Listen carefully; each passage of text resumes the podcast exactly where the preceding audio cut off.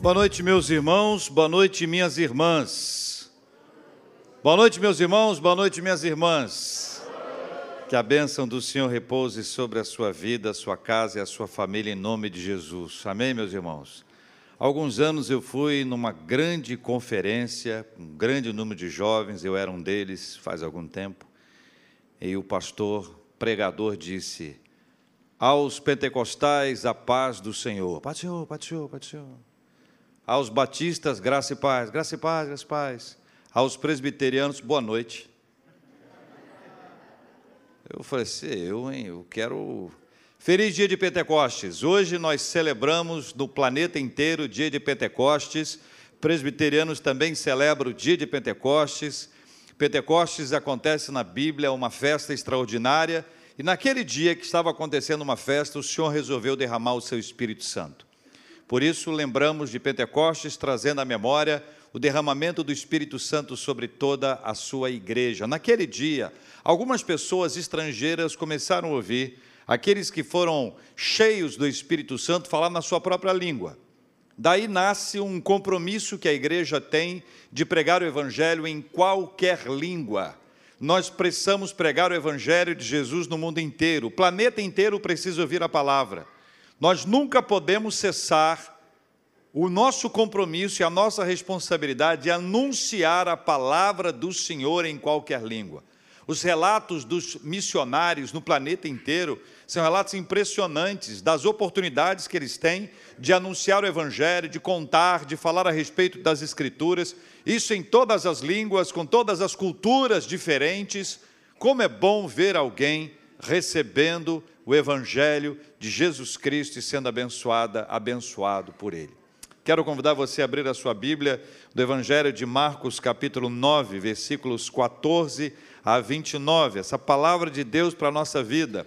A leitura do texto ela é muito importante. Nós dependemos do Espírito Santo para o entendimento. Você bem sabe que aqueles que escreveram a Bíblia foram inspirados pelo Espírito Santo para escreverem. Nós que lemos a Bíblia hoje somos iluminados pelo Espírito Santo. A ideia é de um foco de luz que Deus coloca sobre a nossa vida e assim o nosso entendimento se abre. Eu não entendia antes, agora começo a entender. Porque eu fiquei mais inteligente? Não, você já era inteligente. É porque o Espírito Santo abriu o seu entendimento para você entender. E é isso que nós viemos buscar hoje que o Espírito Santo nos conduza e nos dirija em nome de Jesus. Eu quero perguntar a vocês, dentro da leitura de Marcos, capítulo 9, versículos 14 a 29, a leitura que vai ser feita, e se alguém estiver perdendo a fé, e se alguém estiver perdendo a fé, e se a causa da perda da fé for circunstâncias adversas, ou forem circunstâncias adversas, ou até testemunhos mórbidos. Alguém que viu o que alguém que diz crer fez, e porque alguém que diz crer fez, algumas pessoas deixam de crer por causa daquela pessoa. E se alguém tiver um entendimento da existência de Deus baseado nos resultados positivos obtidos, me disseram que Deus estaria comigo e ia ter só vitória. Só vitória, só vitória. Mas eu passei a ter empates. Já não estava bom, mas era bem melhor do que agora. Derrota. E se alguém construiu a sua fé com base na expectativa de resultado positivo, pode estar perdendo a fé, porque fundamentou a sua fé no resultado positivo. E se alguém tiver sofrido uma decepção profunda, profunda. E se a decepção for com instituição? Eu não acredito mais na instituição igreja. Alguém pode dizer isso. Por quê? Porque viu alguma instituição fazendo alguma coisa e tem a impressão que todas as instituições fazem a mesma coisa, ou todos os líderes fazem da mesma forma. Quantas pessoas podem dizer: olha, eu perdi a minha fé por causa do meu líder, por causa da minha líder, porque alguém me deu um esbarrão tão grande dentro da comunidade, da fé, dentro da igreja, que eu acabei tropeçando e caindo. E se alguém quer crer, mas não consegue? Evangelho de Marcos, capítulo 9, versículos 14 a 29, diz assim: Quando eles se aproximaram dos discípulos, viram numerosa multidão ao redor e que os escribas discutiam com eles. E logo toda a multidão, ao ver Jesus, tomada de surpresa, correu para ele e o saudava. Então, ele interpelou os escribas: Que é que discutis com eles? E um, dentre a multidão, respondeu: Mestre, trouxe-te o meu filho, possesso de um espírito mudo. E este, onde quer que o apanha, lança-o por terra, e ele espuma, rilha os dentes e vai definhando. Roguei a teus discípulos que o expelissem, e eles não puderam. Então Jesus lhes disse: Ó oh, geração incrédula, até quando estarei convosco? Até quando vos sofrerei? trazei-mo. E trouxeram-lhe. Quando ele viu a Jesus, o espírito imediatamente o agitou com violência, e caindo ele por terra, revolvia-se espumando. Perguntou Jesus ao pai do menino: Há quanto tempo isto lhe sucede? Desde a infância, respondeu. E muitas vezes o tem lançado no fogo e na água para o matar. Mas se tu podes alguma coisa, tem compaixão de nós e ajuda-nos. Ao que lhe respondeu Jesus: Se podes, tudo é possível ao que crê. E imediatamente o pai do menino exclamou com lágrimas: Eu creio, ajuda-me na minha falta de fé.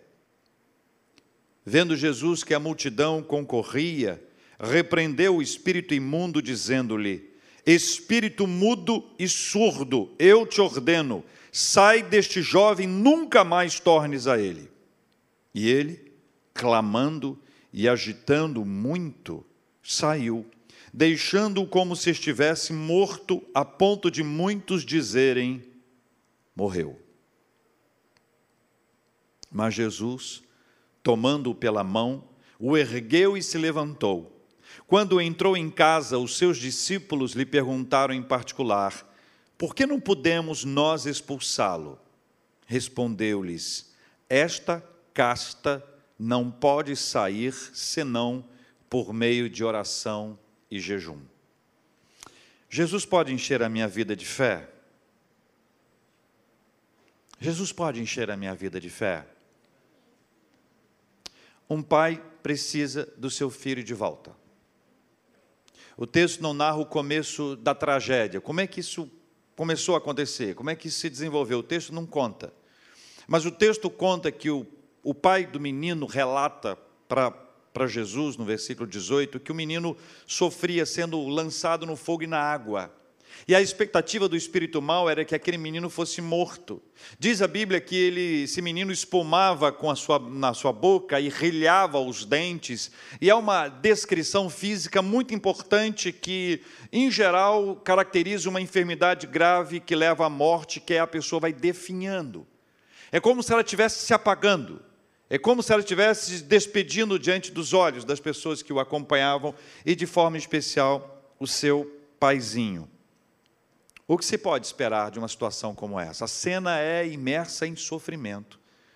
Havia o diagnóstico bastante claro, o versículo 17 nos conta a respeito dele.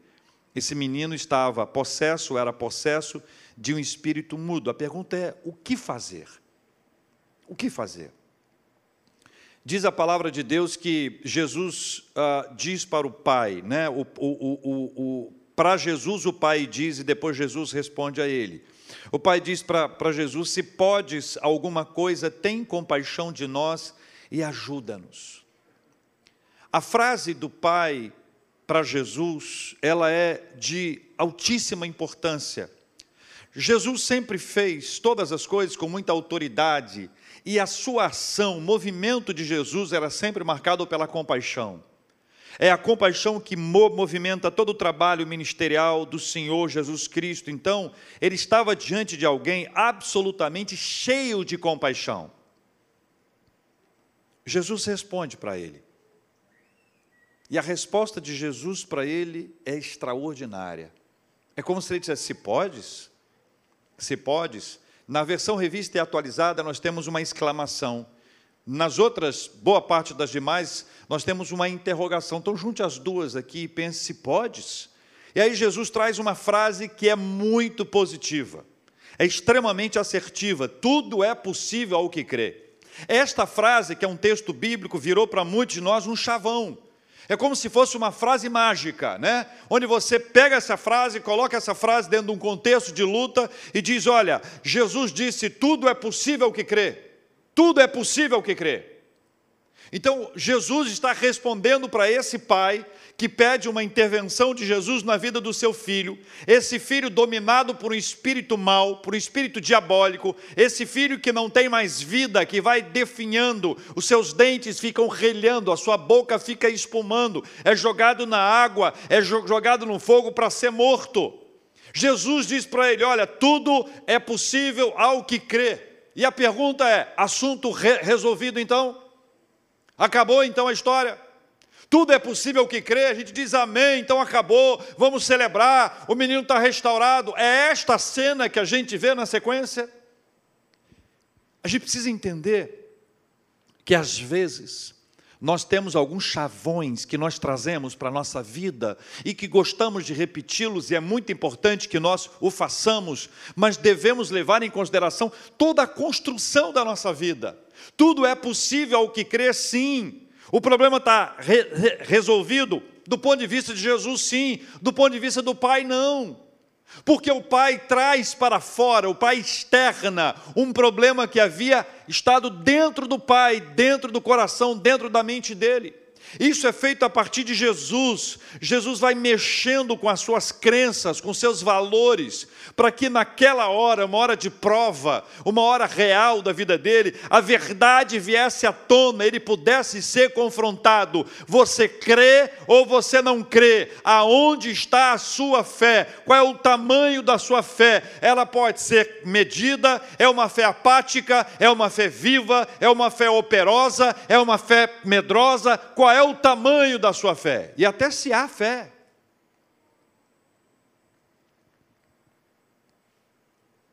Jesus está descendo no texto anterior, capítulo 9, versículos 2 a 8, lá do chamado Monte da Transfiguração. Lembra daquela cena maravilhosa? Jesus é transfigurado, absolutamente iluminado. Pedro, Tiago e João estavam com ele, nunca tinham visto isso.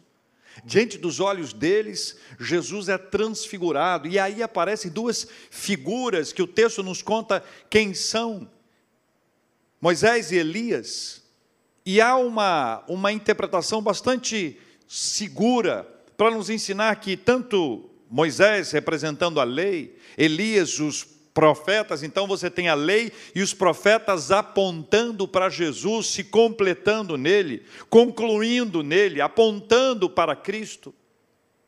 Jesus então está no Monte da Transfiguração, lá onde as coisas extraordinárias acontecem diante dos olhos dos discípulos que ali estavam.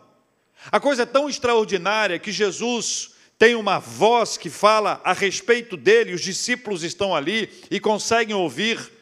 A frase é: Este é meu filho amado. A ele ouvi. Este é meu filho amado em quem me comprazo, com quem me alegro, quem me dá prazer, a ele ouvi. No Monte da Transfiguração é o Pai do céu que fala sobre o seu filho. O Filho de Deus, Deus Filho, recebe essa palavra, os discípulos estão ali e passam a ouvir essa história. Depois Jesus desce do monte junto com os discípulos, agora eles se encontram com outro pai, um paizinho que pede a Deus Filho para trazer a libertação, a cura, a restauração, a vida, a sanidade para o seu filho. Se tu podes alguma coisa, tem compaixão de nós e ajuda-nos. O paizinho está destruído física e emocionalmente. A luta já durava muitos anos, desde a infância. E pior que lutar por muito tempo é lutar e ver a esperança definhando. Só que agora acontece alguma coisa maravilhosa: Jesus está ali. E na presença de Jesus, Deus Filho, a esperança se renova. E na presença de Jesus, Deus Filho, a esperança se renova. Todas as vezes que nós enfrentamos um problema, uma adversidade, enquanto estamos nós lutando, lutando, lutando, lutando sozinhos, nós vamos ver a nossa esperança definhar a nossa alegria evaporar, vamos ver o nosso coração ser assaltado pela ansiedade, pela inquietação, pelo medo de que nada vai acontecer, mas diante de Jesus, a nossa esperança é renovada. Diante de Jesus, nós passamos a acreditar no poder extraordinário de uma manifestação generosa do Senhor. Quando o paizinho diz: Se podes, se podes,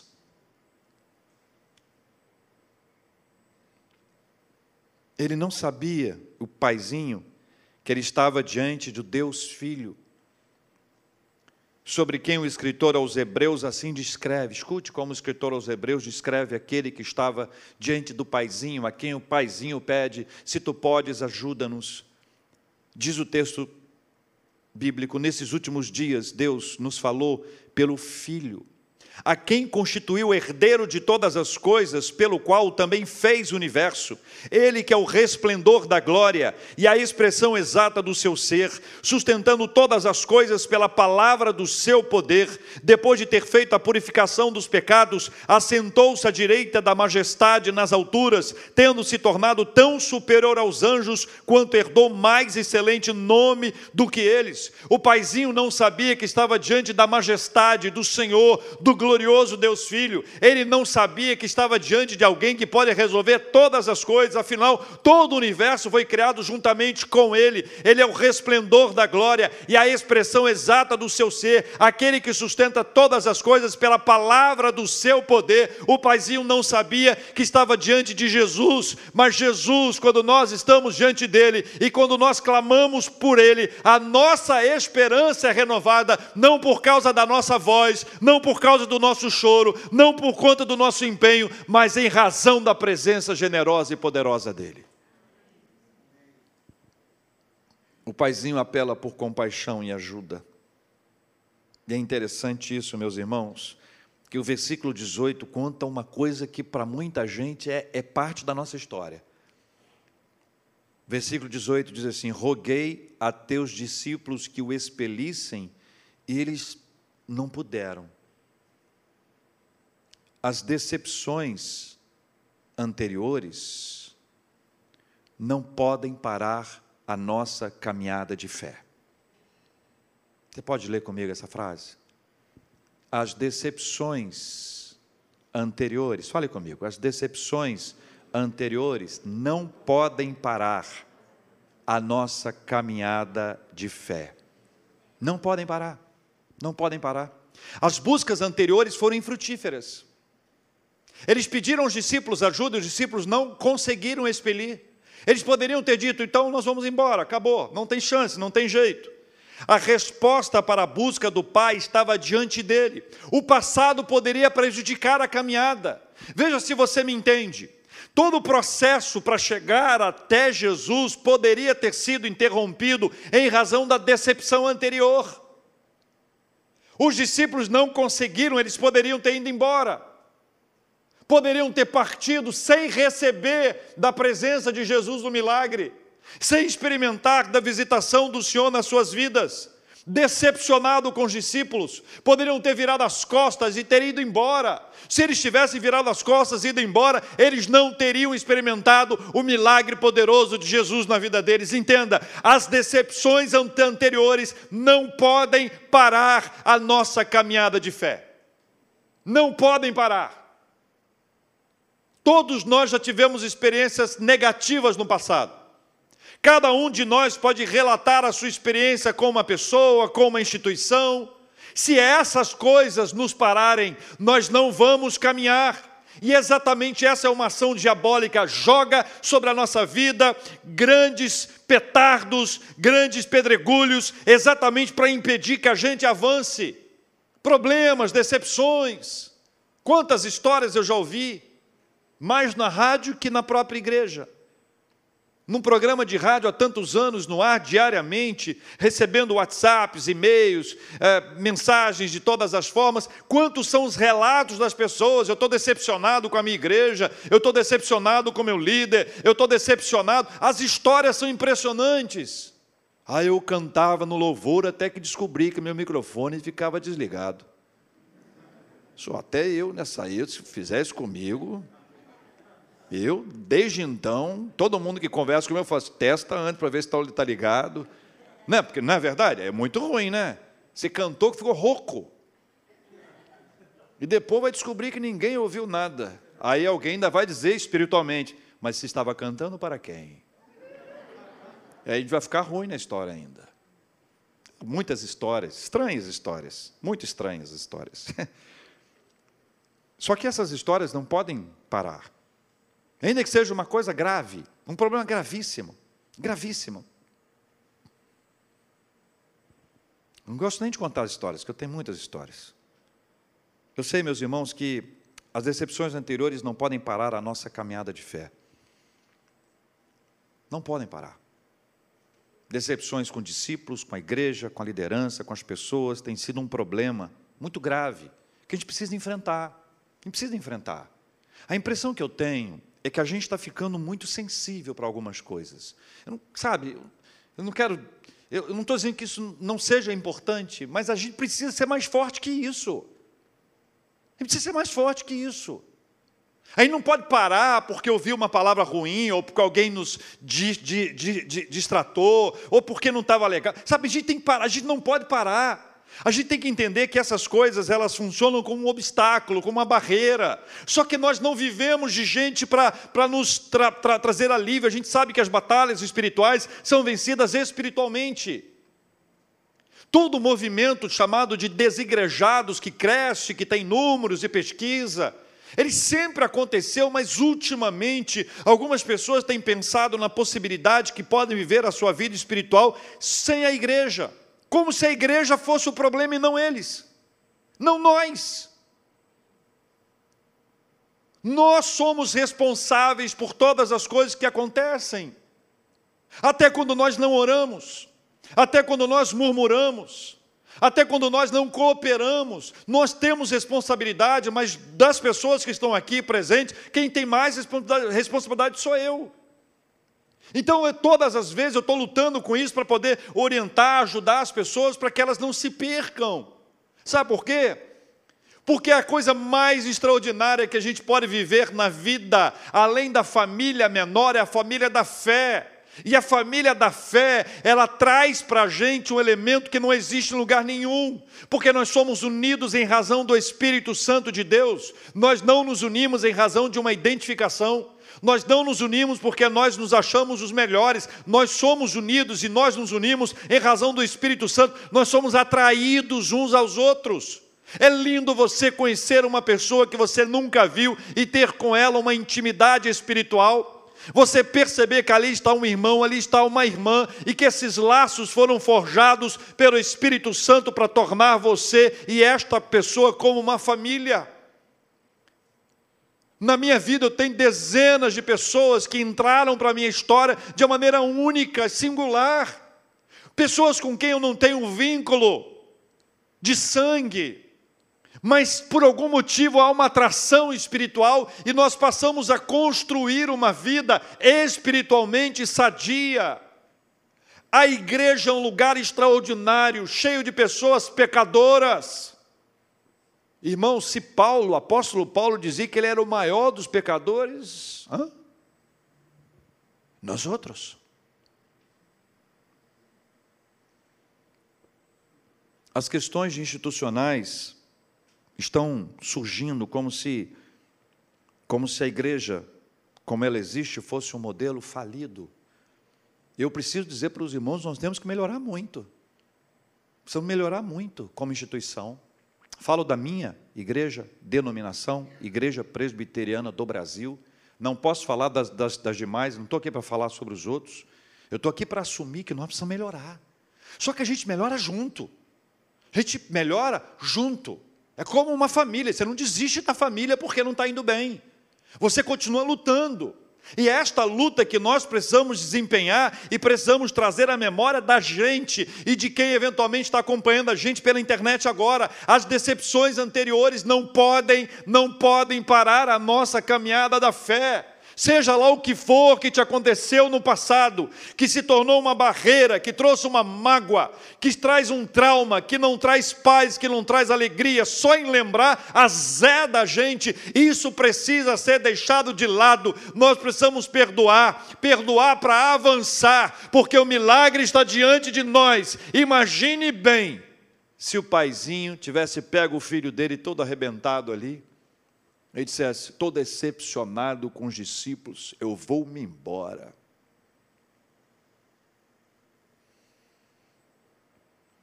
As decepções anteriores não podem parar a nossa caminhada da fé. A pergunta de hoje é: Jesus pode encher a minha vida de fé? Versículos 23 e 24, vamos ler de novo esse texto, meus irmãos, por favor. Ao que lhe respondeu Jesus: Se podes, tudo é, tudo é possível ao que crê. Imediatamente o pai do menino exclamou com lágrimas: Eu creio, ajuda-me na minha falta de fé. Jesus reafirmou o seu poder. Cristo tem poder. Aliás, essa frase é a frase do meu primeiro rap. Não meu, que eu cantei. Depois eu fiz outros, mais para o Davidson, mas não há empecilhos, impedimentos ou barreiras para o poder de Jesus. Entretanto, a resposta não estaciona no poder de Jesus. Vamos para a frase? Tudo é possível ao que crê. Onde é, que, onde é que você sublinharia? Qual é a parte que você colocaria um negrito nela? Vamos ver se bate com a minha. Tudo é possível ao que crê. Tudo? No possível ou no que crê? Estou é, falando sobre fé, né? Já dei a pista, né? Mas fala sério. Fala sério que você nunca pensou em tudo.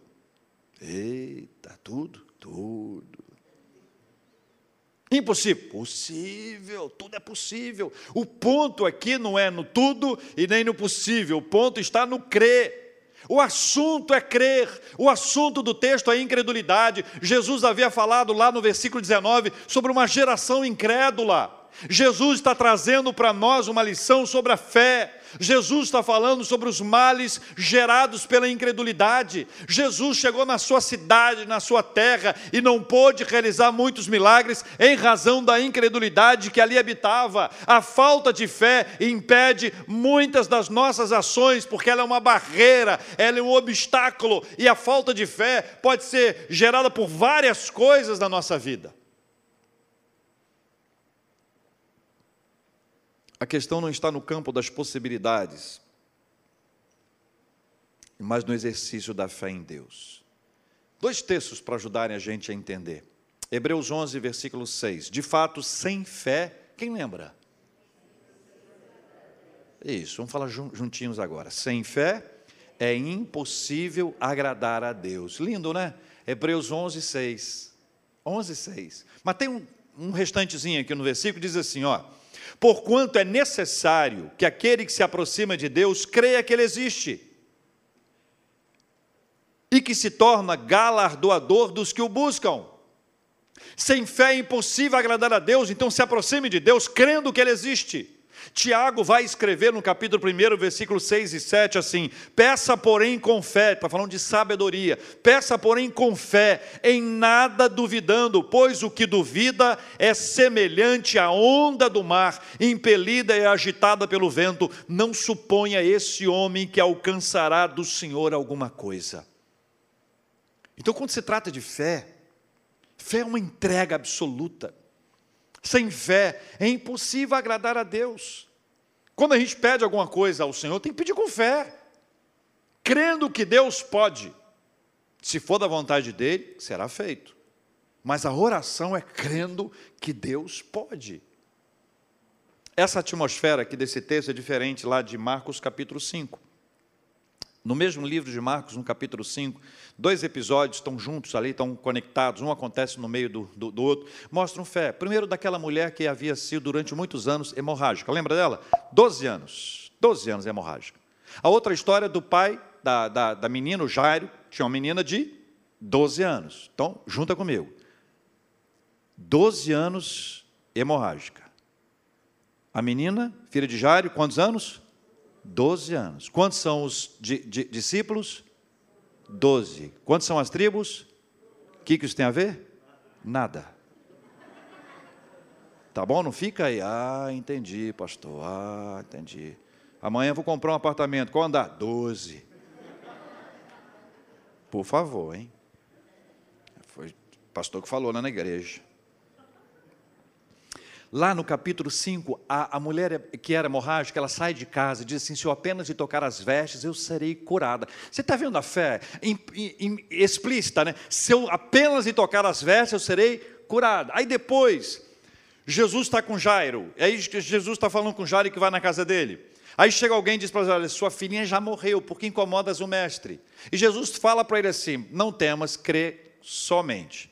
Eu não sei você, mas olha, as duas circunstâncias são muito diferentes, mas elas se, se associam num determinado ponto. Mas essa, a história de Jairo é a seguinte: sua filha morreu. E ainda assim ele acompanha Jesus até a casa dele. Teoricamente era a hora do desespero. Sabe que é desespero? Que a pessoa desmonta e, e vai embora? Não, ele ficou ali com, com Jesus e foi com Jesus para a casa dele. Ou seja, nos dois ambientes aqui você tem uma atmosfera de fé um lugar onde as pessoas creem, onde você está cercado de pessoas que estão acreditando, ao milagre está em andamento. Veja, a mulher hemorrágica, ela saiu de sua casa dizendo: se eu apenas tocar as vestes, eu serei curada. Ela não foi curada ela, antes, ela foi curada depois, mas a fé já estava movendo a sua ação, ou seja, todo o processo foi desenvolvido com base na fé. A fala para Jairo, não temas, crê somente, da mesma forma, é uma ação do Senhor, ou seja, antes dele perceber a sua filha de volta à vida, o Senhor já havia dito para ele, ele havia crido no coração. A nossa fé é colocada em ação independente do resultado. A nossa fé é colocada em ação na hora em que o Senhor traz à tona toda essa história na nossa vida. Sobre esse texto, a Bíblia é herança reformada, uma, uma Bíblia excelente, excepcional, ela traz um comentário pequeno, breve, que eu quero ler. Diz assim: Cristo alcançou seu objetivo com o pai do menino, expondo a batalha interior em seu coração e levando-o a buscar a ajuda de Cristo contra a incredulidade. Então, a história é essa. Jesus, quando traz essa palavra, tira de dentro dele a batalha que estava acontecendo. Então, assim como acontecia uma batalha dentro do coração daquele pai, pela lógica, nós todos podemos viver essa batalha na nossa vida em algum instante. E pode ser que eu não perceba, ou que você não me perceba. Que eu não veja a sua, você não veja a minha, a gente toca a vida.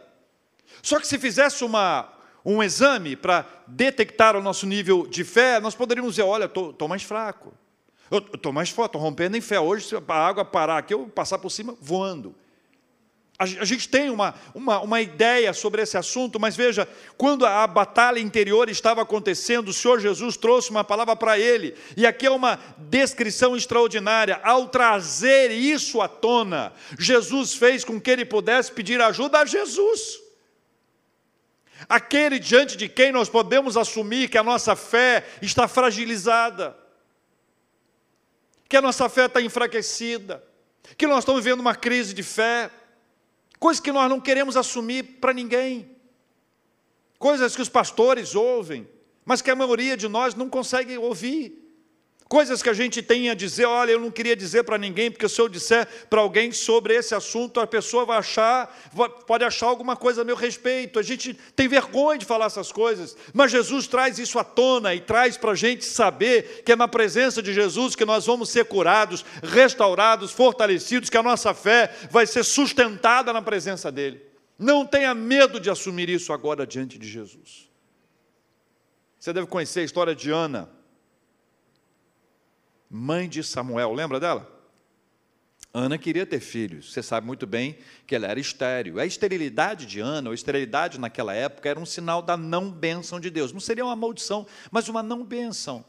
Porque a gestação, a geração sempre foi uma coisa, uma, uma associação com algo muito abençoado. Compreende? Então, o que, que Ana faz? Ela vai à presença de Deus. E aí é uma lição maravilhosa. A gente tem uma crise, tem um problema. Tá, vamos à presença de Deus. Não vamos ficar de mal com Deus, não.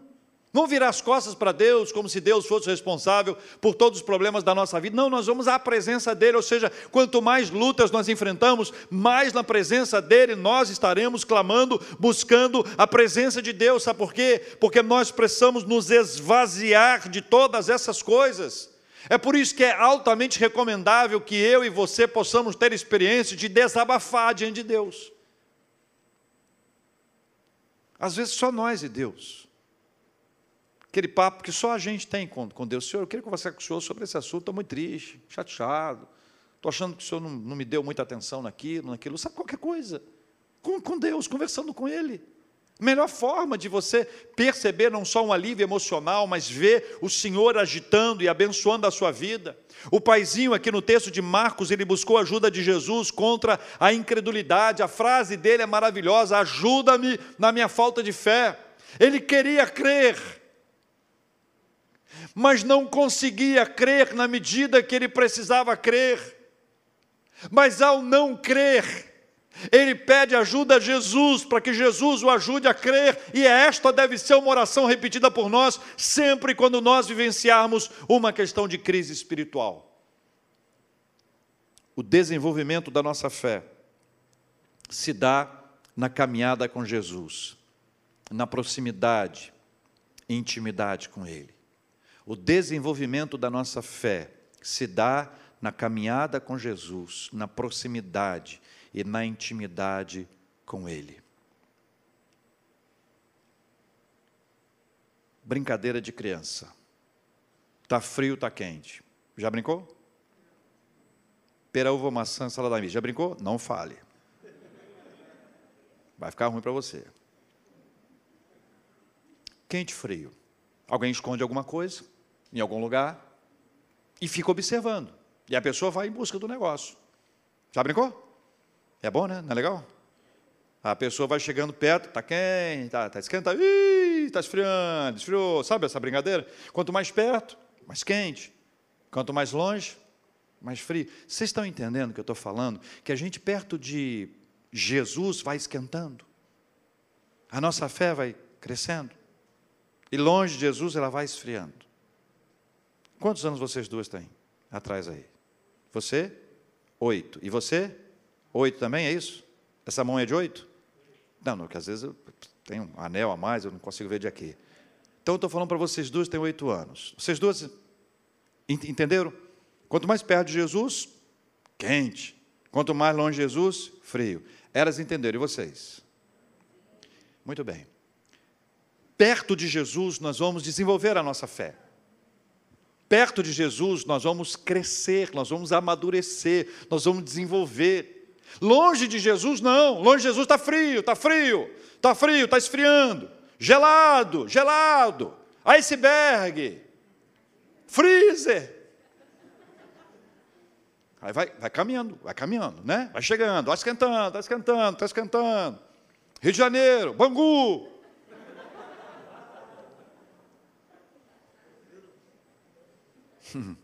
Começaram os lugares aparecendo aí, né?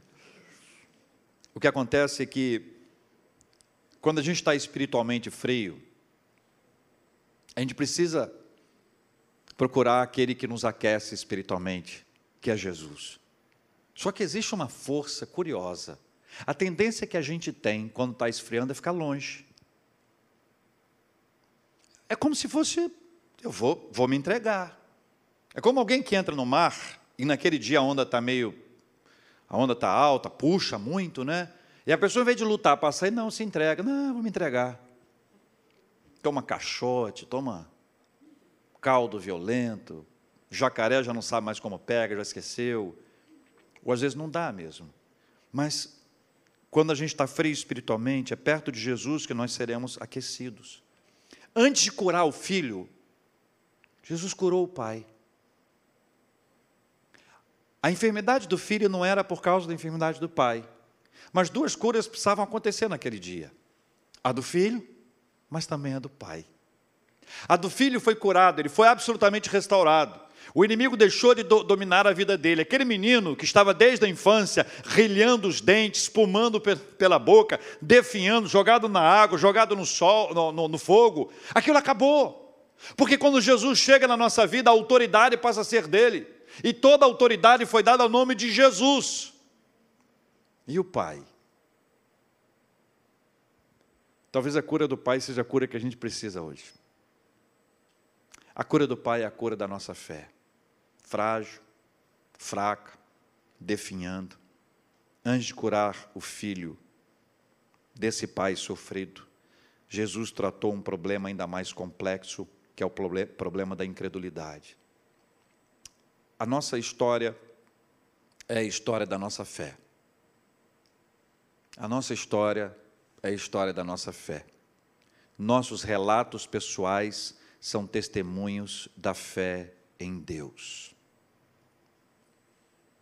E se lá no fundo, lá no fundo, você atravessa uma crise, você já creu,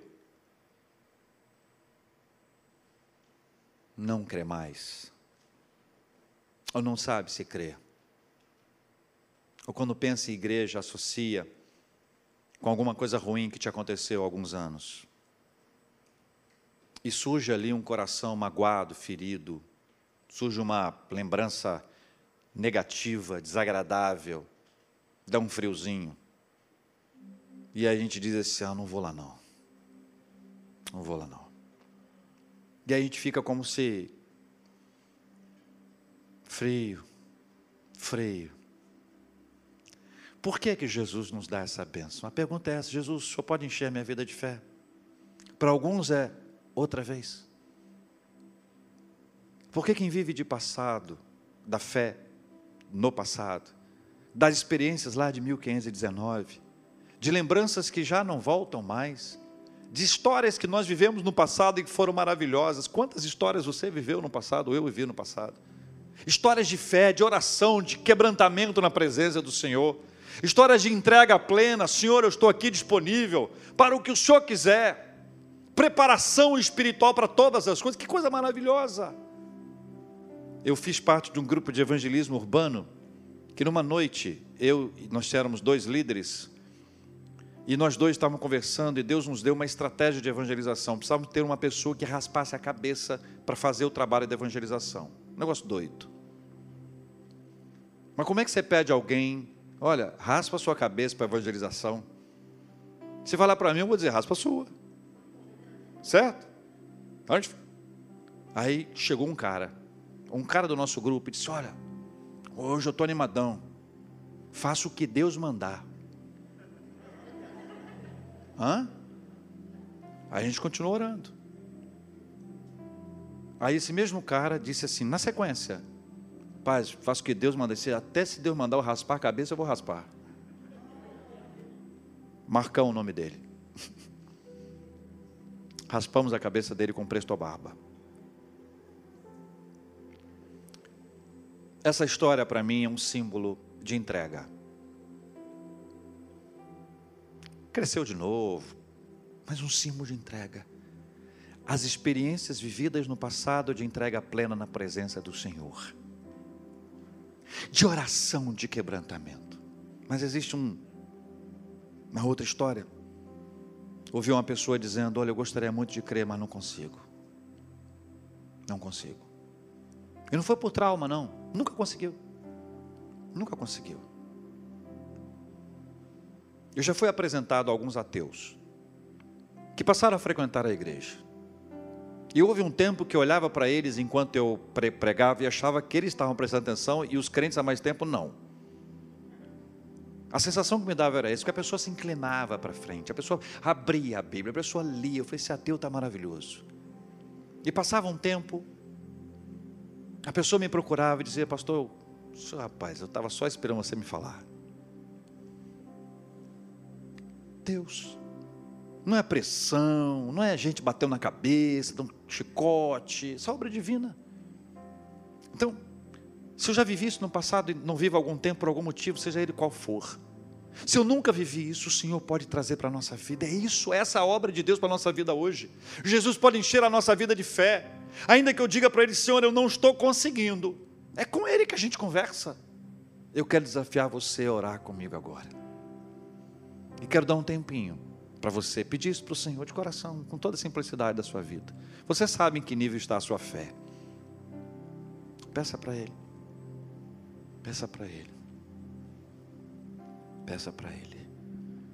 O desenvolvimento da nossa fé se dá na caminhada com Jesus, na proximidade e na intimidade com Ele.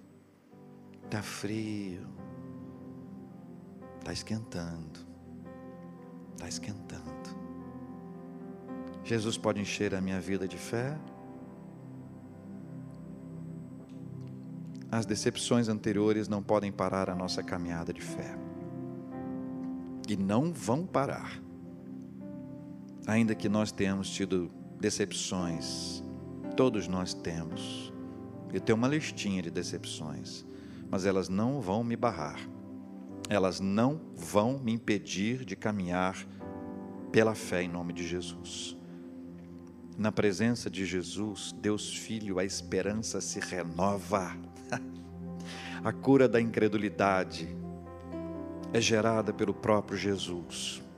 E na caminhada com Ele, a nossa fé é desenvolvida. Na caminhada com Ele, nós amadurecemos. Nós passamos a conviver com Ele. E à medida que você conhece de Jesus, pode ter certeza, é natural, é sobrenatural é espontâneo, sem forçação. O Espírito Santo muda a sua perspectiva de fé. Pai, em nome de Jesus, nós oramos hoje, pedindo ao Senhor hoje, que o Senhor cure toda a incredulidade, daquele que já creu no passado, mas a sua fé foi definhando. O distanciamento do Senhor, da palavra, da oração, às vezes até da própria igreja, a decepção com alguém, o trauma espiritual, trouxe uma postura rígida, distante, fria. Cura, Senhor, em nome de Jesus. Cura, Senhor Deus, aquele que não consegue crer, que não consegue, por mais que queira. Deus amado, só o Senhor é capaz de fazer com esta pessoa aquilo que o Senhor fez no coração daquele paizinho, que foi curado da sua incredulidade. Deus, nós não queremos ser contados como aqueles que pertencem a uma geração incrédula. Queremos ser contados entre uma geração que vive pela fé, que sabe que os imperfeitos povoam a nossa igreja, que os imperfeitos povoam toda e qualquer igreja, que a imperfeição é algo inerente ao ser humano, que a nossa luta contra as nossas imperfeições, a santificação dura toda a nossa vida, até que chegamos à glorificação. Senhor Deus, se houver alguém que vive um trauma espiritual, um problema tão grave que a impede, que o impede de avançar espiritualmente, eu oro pela bênção da cura em nome de Jesus com teu Espírito Santo, vai ministrando ao coração daquele que se apresenta como incrédulo, a fim de que ele venha a crer, não por força, não por violência, mas pelo Espírito Santo do Senhor. Porque a vida da gente, por mais problemas que a gente enfrente, quando nós enfrentamos a vida pela fé, nós desfrutamos da maravilhosa alegria que é saber que o Senhor está com a gente. Inunda o coração da gente com a bênção da fé, em nome de Jesus. Amém.